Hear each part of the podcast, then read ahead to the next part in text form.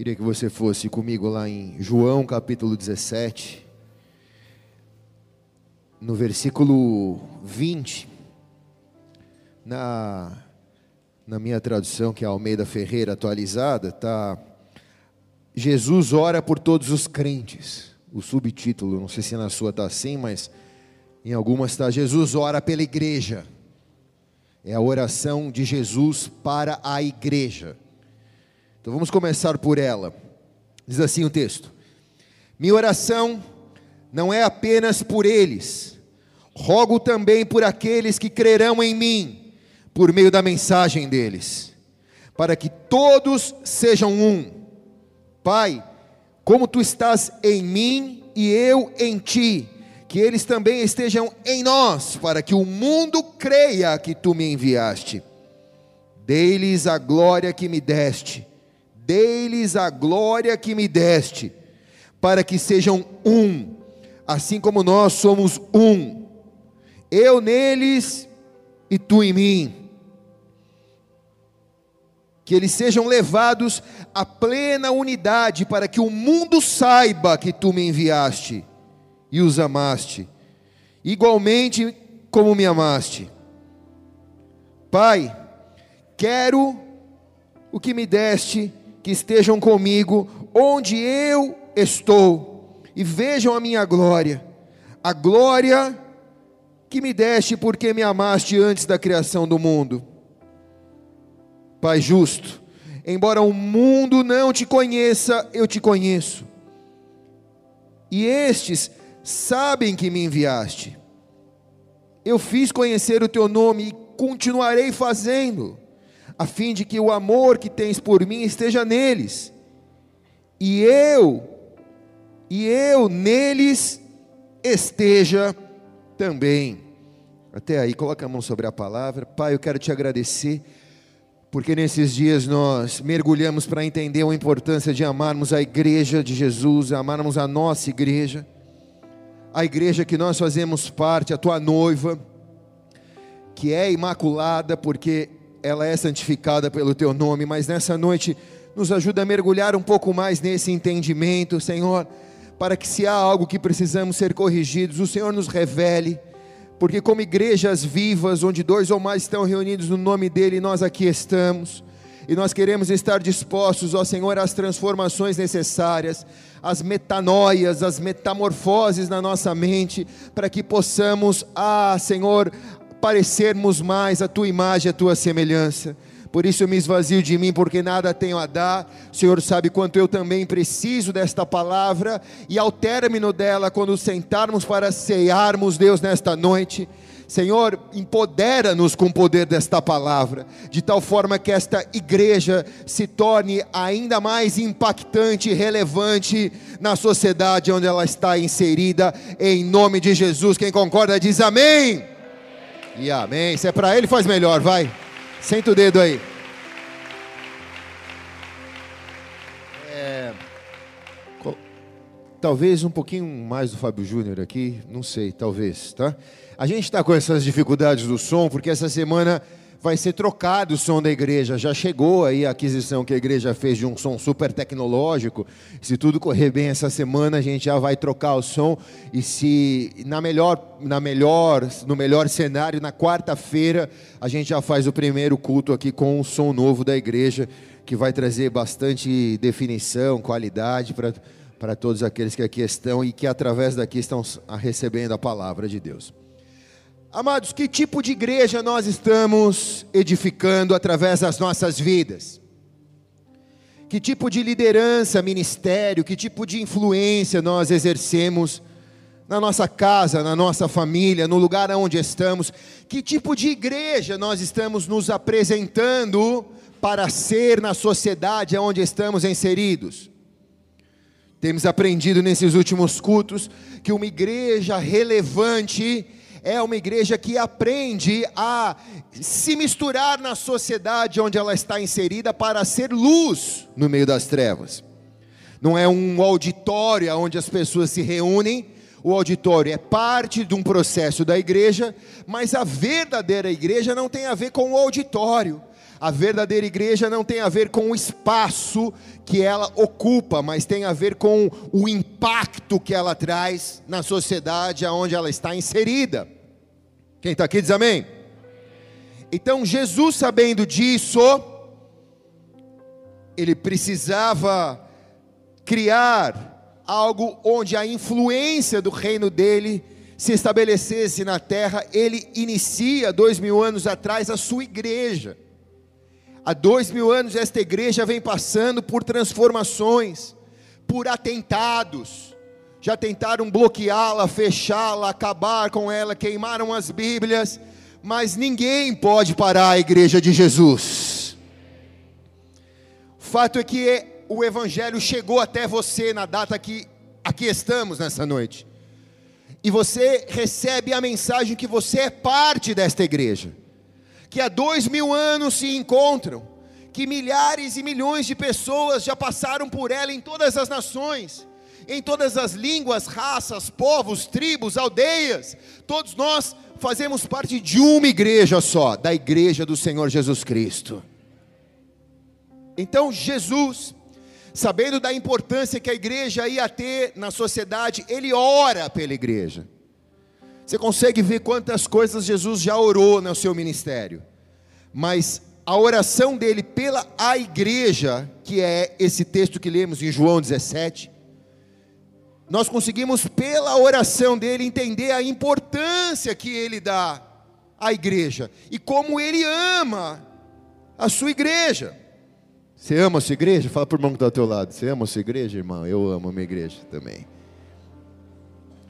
Então nós vivemos dias desafiadores para sermos esta igreja relevante, mas também dias ricos em oportunidade para nos manifestarmos como esta igreja relevante, que não é um ponto de chegada, mas é um ponto de partida para segunda-feira a principal igreja tomar conta das universidades, escolas, trabalhos, empresas, famílias. Esta é a igreja relevante, a da segunda-feira. Também é fato que há igrejas nos nossos dias que. Uau! O que, que aconteceu? Foi um, um, um avivamento que está passando aí? Meu Deus do céu. Também é fato de que existem igrejas que vivem no século 20 que se o mundo voltasse ao século 20, elas estariam prontas para serem relevantes. Mas no século presente elas não se tornam relevantes porque ficaram presas no passado, no passado próximo. Há uma antiga expressão em latim que eu vou me recusar a ler aqui, porque eu não falo latim, não sei falar. Fala ou não fala? Pastora queria que ela estivesse aqui para ela me corrigir. Vem aqui, amor, rapidinho, para você ler essa expressão em latim aqui. Você chegou na hora certa. Ela é a parte inteligente de mim, irmãos. Tempora mutantor et nos mutamur in illis. Meu Deus, ela é poliglota, né? Fala para o irmão que está lá, não entendi nada, irmãos têmporas, aquelas têmporas, né? Têmporas. Na verdade, a expressão é: os tempos mudam e nós mudamos com eles. É essa expressão. Os tempos mudam e nós precisamos mudar com eles. Hoje a igreja ela precisa entender esse processo de mudança para ela ser uma igreja relevante na sociedade e não presa no passado. Os estudiosos classificam as igrejas em algumas classificações. A igreja do nosso, da nossa geração. A primeira delas é a igreja retroativa Vou ler aqui brevemente, tá? Igrejas que têm medo de mudança estão na contramão da história, estão tomando posturas ainda mais conservadores e conservadoras e geralmente são lideradas por denominações. São igrejas retroativas que têm medo de mudanças, estão na contramão da história. Igrejas resistentes. Segundo, igrejas resistentes resistem a todo custo em realizar mudanças e estão em pleno processo de estagnação e decréscimo. Os seus líderes estão cada vez mais acuados e isolados. Três, igrejas reativas. Lidam com mudança somente depois que tudo já aconteceu. Quatro, igrejas responsivas. Fazem ajustes, transições, enquanto as mudanças acontecem. E a quinta, almejada por nós para sermos, é igrejas redentoras, que tentam ser proativas em sua missão, procuram ser o mais rápido do que elas para se adaptar às mudanças, para anteceder o discurso. Estas são igrejas inovadoras, geralmente elas ditam tendências e elas fazem parte de uma cultura emergente. Quem pode dar uma salva de palmas a Jesus?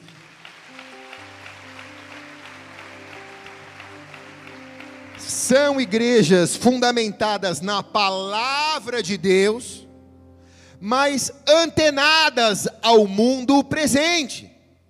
Então a vitalidade desta igreja está na sua versatilidade no entendimento que ela precisa ter para atender os 50 mais, o 30 mais, o 40 mais, o 20 mais, o 10 mais, o 5 mais.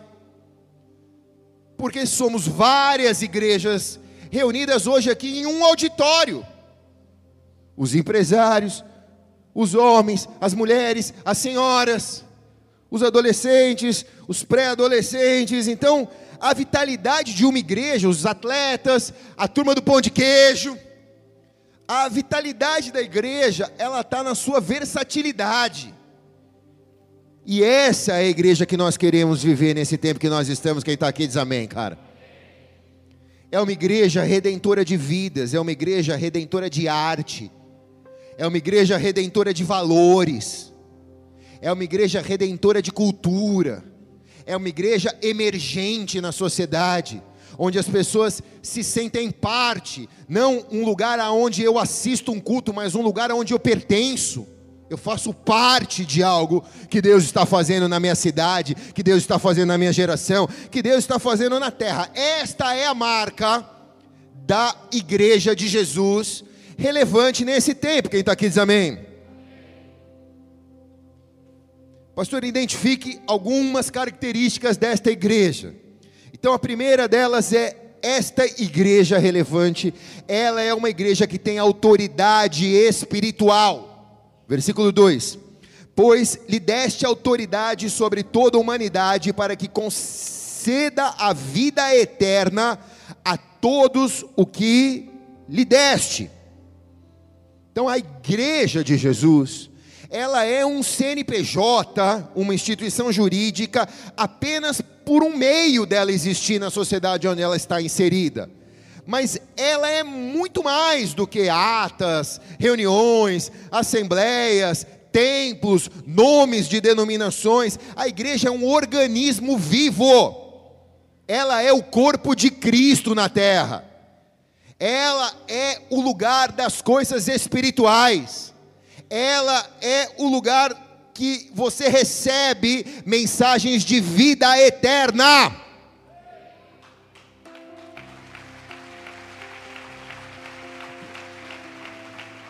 Então nós lutamos, nós como igreja, eu não digo nós pastores apenas, mas nós como igreja, nós lutamos ao máximo para que a gente nunca permita que a nossa igreja vire uma empresa ou vire um clube social mas que ela continue sendo um lugar aonde se revelam verdades espirituais às pessoas, onde se fala de vida eterna às pessoas. E se você conhece alguém que é contra a igreja, essa pessoa é uma pessoa anátema. Por quê? Porque a maioria das pessoas que são contra a igreja, elas carregam palavras negativas porque carregam mágoas não resolvidas em seu coração. Então a igreja, ela passa a ser fundamental, porque Deus deu autoridade espiritual à igreja dele. A igreja dele. Então, primeira marca é que quando aqui estamos, nós estamos abastecendo as nossas baterias com autoridade espiritual para a semana que nós vamos viver em nome de Jesus. Segunda marca, ela é uma igreja que tem conhecimento espiritual. Versículo 3: A vida eterna é essa, que conheçam a Ti como o único Deus verdadeiro e Jesus Cristo a quem Tu enviaste. Então, a igreja de Cristo e todos os cristãos desta igreja relevante precisam ser marcados com um conhecimento especial, peculiar da pessoa de Deus da palavra de Jesus. A igreja precisa ser uma casa onde leva as pessoas a estarem instigadas a ter intimidade com Deus, intimidade com Jesus. Não é um centro de fala acadêmica, não é um centro de fala teológica, não é um centro de filosofia ou um centro intelectual, nem um centro informativo, é um lugar de conhecimento de Deus. Quem está aqui? Conhecimento profundo e pessoal, para que isso atinja o íntimo do ser humano e Deus possa abençoar. Quando falamos desse tipo de conhecimento, isso implica privilégios, compromissos assumidos, porque quem conhece se torna responsável daquilo que conhece. Quando nós não conhecemos, nós não somos condenados por aquilo que não sabemos, mas a partir do momento que sabemos, seremos cobrados por aquilo que nós conhecemos. Então há algumas regras básicas nesta casa. Uma delas é, regras de ouro é, tudo se discerne espiritualmente. E tudo é para o seu crescimento baseado na palavra de Deus. Posso ouvir um amém aqui? Isso vai produzir crescimento espiritual na vida das pessoas. Uma igreja madura é uma igreja em que esse conhecimento é transferido, não existe o clero e a plebe, não existe o sacerdote e o povo. No pé da cruz o terreno é plano, todos nós somos sacerdotes de Cristo Jesus. Conhecimento é dividido para todos que aqui estão. A terceira marca é uma igreja com propriedade divina. Versículo 6 e versículo 9: Manifestei o teu nome aos homens que do mundo me deste, eram teus, e tu me destes, e guardaste a tua palavra. Eu rogo por eles, e não rogo pelo mundo, mas por aqueles que tens me dado, porque são teus. Teus, amém ou não? Nós não pertencemos a uma denominação, nós pertencemos a Deus, somos dele somos de Jesus, somos propriedade exclusiva de Jesus. Quando nós somos a igreja, nós somos propriedade exclusiva do noivo, nós somos a noiva. Então nós sabemos exatamente quem somos e sabemos exatamente a quem servimos. Então, o fato de pertencermos a Jesus indica a próxima natureza da igreja e também indica a missão que a igreja realiza, que é uma missão de inclusão. Quando você se sente parte ou um senso de pertencimento, você não assiste um culto, você não participa de um culto, você pertence a um culto, você pertence a uma igreja. Quando você sente esse senso de pertencimento, você passa a entender qual é a missão da igreja, que é uma missão inclusiva. Então você prega o evangelho, não para divulgar uma religião, mas para que a pessoa que escuta o evangelho através da sua vida, das suas obras, do seu testemunho, elas possam querer também fazer parte daquilo que você faz parte. Entendeu? Se é para ele, faz melhor.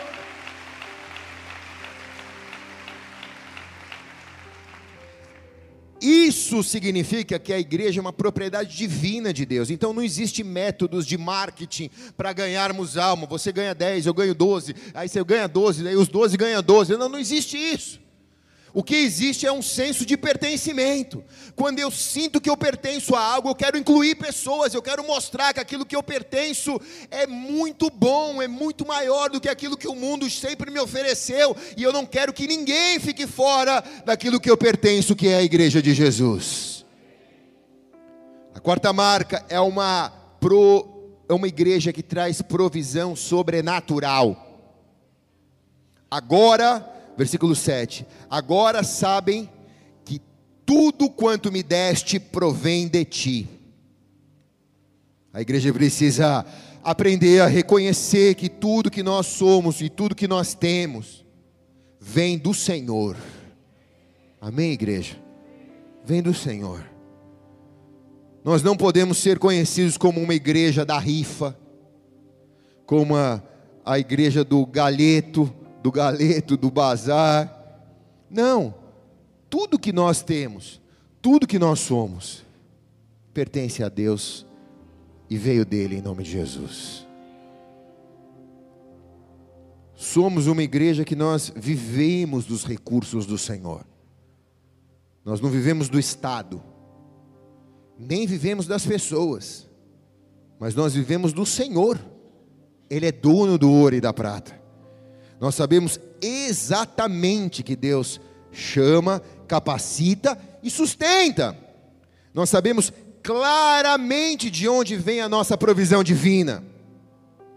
Amém? A marca importante desta igreja, quinta marca importante, é uma igreja que vive pela fé.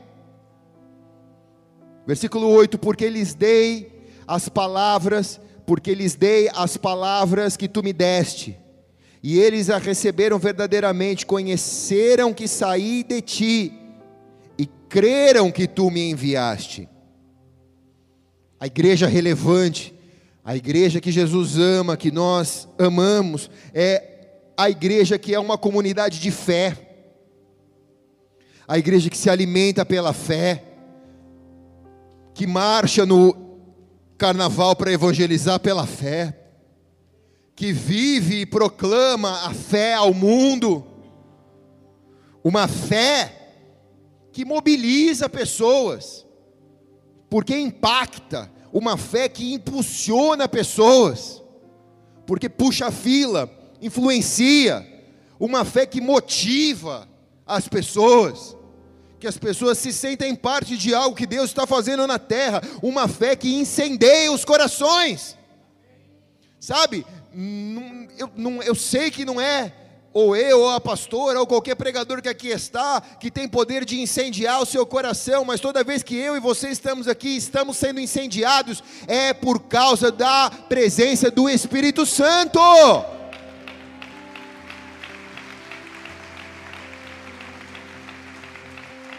Então, esta igreja que vive pela fé, ela responde ao mundo.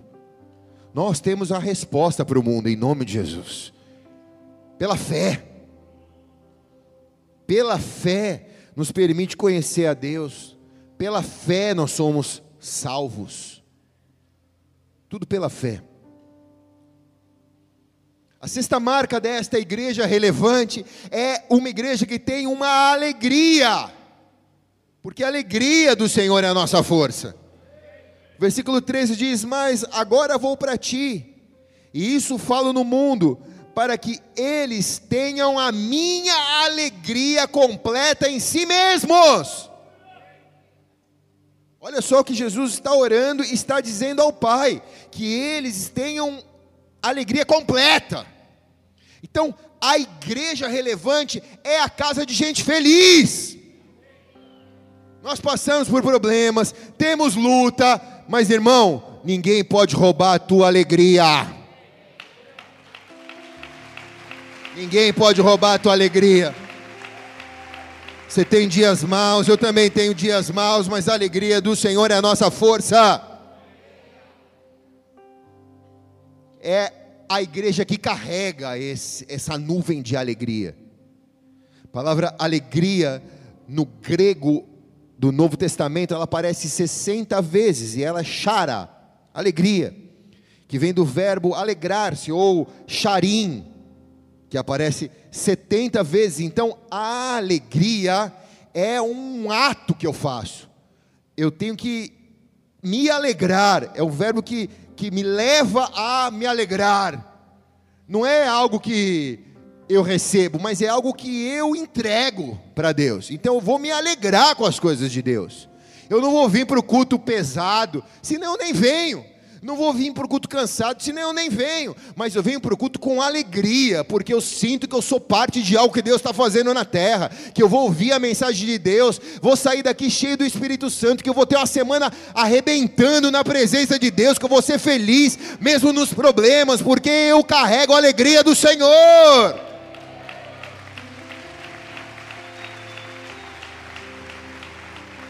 Levante sua mão direita ao céu bem alto. Deus vai te dar milhares de motivos para você se alegrar nessa semana. Quem recebe diz amém. E amém. A sétima marca desta igreja relevante, no versículo 16 e 17, é uma igreja que vive em santidade. Diz assim Jesus na sua oração: Eles não são do mundo, assim como eu não sou do mundo santificai-vos na verdade, a tua palavra é a verdade. Da mesma forma que a igreja tem motivos para se alegrar, essa igreja tem milhares de motivos para se afastar do pecado e para buscar a santificação. Porque Hebreus 12, 14 diz que ninguém verá a Deus, que, que sem a santificação ninguém verá a Deus. Então, a marca de uma igreja relevante é uma igreja que consegue ser santa no seu estilo de vida. Ela não é regida por doutrinas, por um livro de pode ou não pode, de sim ou não, mas ela é uma igreja que se mobiliza por um espírito de santificação, de santidade. Porque sem santidade eu não consigo ver Deus. Então, se não houver santificação, a gente vem aqui, é uma palestra de um coaching que vai falar coisas legais para o seu ouvido, mas com santificação, você diz: existe algo além do que é humano aqui neste lugar, existe algo de Deus falando comigo aqui em nome de Jesus. É uma igreja que busca santificação. Número 8. É uma igreja que tem as missões como estilo de vida. Versículo 18: Assim como tu me enviaste ao mundo, eu também os enviarei ao mundo. É Jesus orando ao Pai, dizendo: Pai, da mesma maneira que o Senhor me enviou para cá, agora eu estou orando, eu vou dizer: a igreja vai ser enviada para o mundo. Ela não vai existir por ela própria, mas ela vai existir para que outros sejam impactados. Jesus foi o missionário de Deus entre nós. E a igreja é fundamental seguir esse exemplo do Mestre, ser uma igreja missionária na sociedade onde ela está inserida. Por isso a igreja da segunda-feira é tão relevante. Por isso que, além de plantarmos novas igrejas, enviarmos missionários, servirmos as pessoas carentes, tudo isso não é um programa da igreja, tudo isso é um propósito da igreja. Porque nós entendemos que a igreja ela não é um ponto de chegada, a igreja é um ponto de partida, irmãos.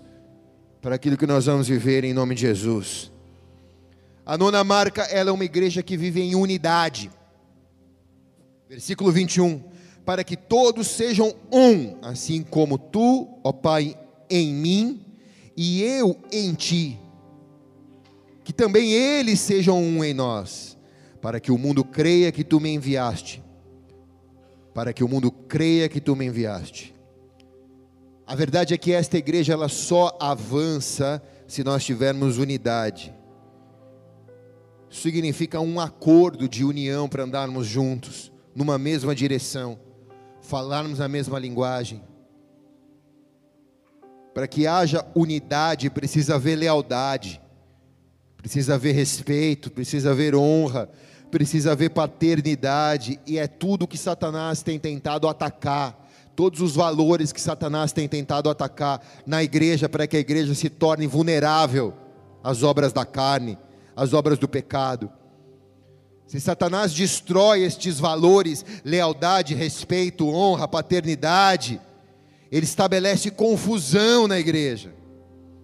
Então nós somos uma igreja apenas. Estamos em muitos lugares na segunda-feira, mas somos uma igreja apenas, a igreja da segunda-feira, a igreja de Jesus. Então nunca permita que os seus gostos pessoais, suas preferências, estejam à frente da sua visão e da sua missão como igreja, que é ganhar pessoas para Jesus. Nunca se coloque à frente da missão, nunca se coloque à frente dos valores, nunca se coloque à frente dos propósitos em que a sua vida pertence. Se coloque em seu lugar, saiba que Deus está à frente e que Ele vai te usar, e que a obra dele através da sua vida, só Ele pode fazer para a honra e glória do nome dEle. A décima marca é uma igreja que pratica o amor, versículo 26. Eu lhes fiz conhecer o teu nome, e farei conhecer ainda mais, para que hajam neles aquele amor com que me amaste, e também este amor esteja neles. A incondicional marca de Jesus nesta igreja, nas pessoas, é o amor. Deus é amor. Se não houver amor, esta igreja não existe, não é a doutrina, não são as regras, nem os legalismos, nem as tradições que mantém uma igreja, mas é o amor por Deus que mantém esta igreja. Quem está aqui? A maior riqueza que nós temos não são os nossos espaços físicos, a maior riqueza que nós temos é a abundância de amor de Deus em nós. Quando você entra aqui e se sente amado, é porque Deus te escolheu para estar aqui. Amém? Se é para ele, faz melhor.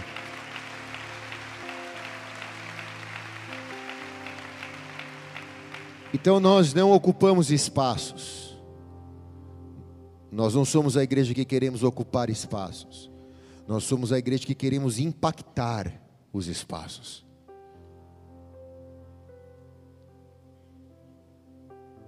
Uma igreja grande para crescer em unidade, uma igreja cheia de amor, uma igreja com compaixão, uma igreja que se preocupa com o próximo, que se preocupa com o desabrigado, o desassistido, uma igreja sensível à sociedade onde ela está inserida. Quem está aqui, irmãos?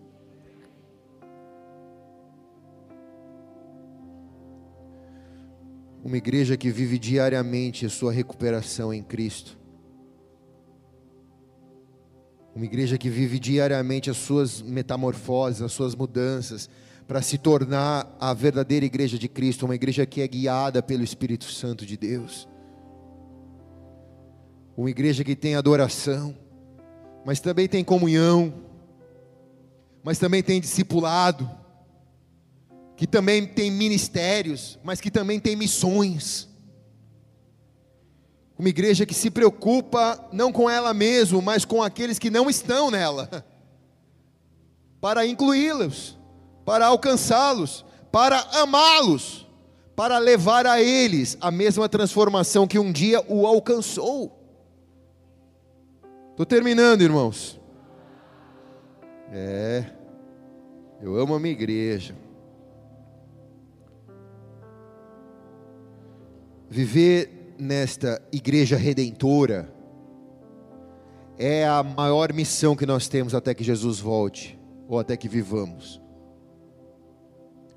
O mundo tenta vir como uma torrente para nos transformar em pessoas retroativas, em pessoas resistentes às, às adaptações, ou em pessoas reativas, ou em pessoas responsivas, mas Deus nos chamou para sermos pessoas redentoras transformadoras, proativas na nossa missão, rápidas para identificar as necessidades e acolhê-las, pessoas que estão abertas à inovação, que não abram mão das santas escrituras, que não invente a roda, mas que pegue a roda e faça ela girar no dia presente, no século presente, porque a palavra de Deus é perfeita.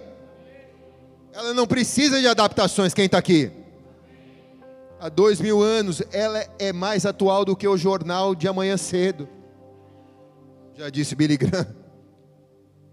A vitalidade desta igreja está no seu poder versátil. Então, em nome de Jesus, se você ama a igreja de Jesus, se você ama a sua igreja, resolva nessa noite entregar o teu ano para Ele, dizer: Senhor, esse ano eu vou fazer parte de algo muito maior do que eu mesmo. Eu vou me entregar mais para a tua igreja. Vou me entregar mais e vou responder mais. Vou ser mais versátil para mudar o que eu tiver que mudar, adaptar o que eu tiver que adaptar reagir da maneira que eu tenho que reagir, responder da maneira que eu tenho que responder, mas antes de tudo isso, Senhor, me transformar numa pessoa melhor. Esse é o poder da igreja. Quem está aqui, irmãos? Quem recebe diz amém. Então, levante sua mão direita ao céu. Que venha sobre ti toda autoridade espiritual. Que venha sobre ti o conhecimento das Escrituras e do poder do Espírito Santo. Que venha sobre ti o senso de propriedade divina. Que venha sobre ti agora, em nome de Jesus, toda provisão sobrenatural de Deus. Que venha sobre ti agora o poder de viver pela fé. Uma alegria que você não consegue explicar de onde vem nem para onde vai. Um processo de santidade, de santificação e um senso de missão que venha sobre ti o espírito da unidade da igreja, e também venha sobre ti o poder de amar o mundo como Jesus amou, e quem recebe diz amém. Amém, amém aleluia.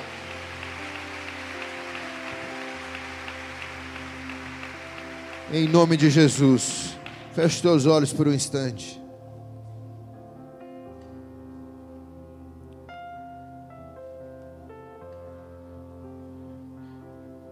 Tem, tem aquela música que vocês cantaram aí. É, não há outro lugar. No meu tom, tá?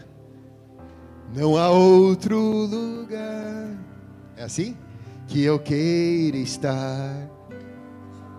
Se só. Vamos ficar de pé, irmãos. Vai, então vai, vai. Sei que vai ser um sofrimento de fazer ficar de olho fechado e me ver cantar, né? O que aconteceu? Jesus trouxe uma palavra dura para a igreja foi muito duro. E alguns discípulos disseram: Pô, se é isso, é melhor a gente sair. E a Bíblia conta, João escreveu que muitos o deixaram nessa hora. Muitos discípulos o deixaram, você dizer, cara, dura demais essa palavra. E Jesus vai aos seus doze discípulos e fala: E aí, rapaziada, vocês vão me deixar também? E aí Pedro vem e fala: Senhor, para onde nós iremos, se só tu tens as palavras de vida eterna? Quem está aqui, irmãos? Jesus está perguntando para os doze que aqui estão, doze mil que aqui estão. Vocês vão me deixar também? Vocês vão amar o presente séculos? Vocês vão abandonar? Jesus está perguntando para você: você vai me deixar? Você vai ter coragem de me abandonar também? Você vai levantar, pegar tua mala e ir embora com esses que estão indo? Ou você vai levantar suas mãos e vai dizer bem alto ao Senhor agora? Não há outro lugar que eu queira estar.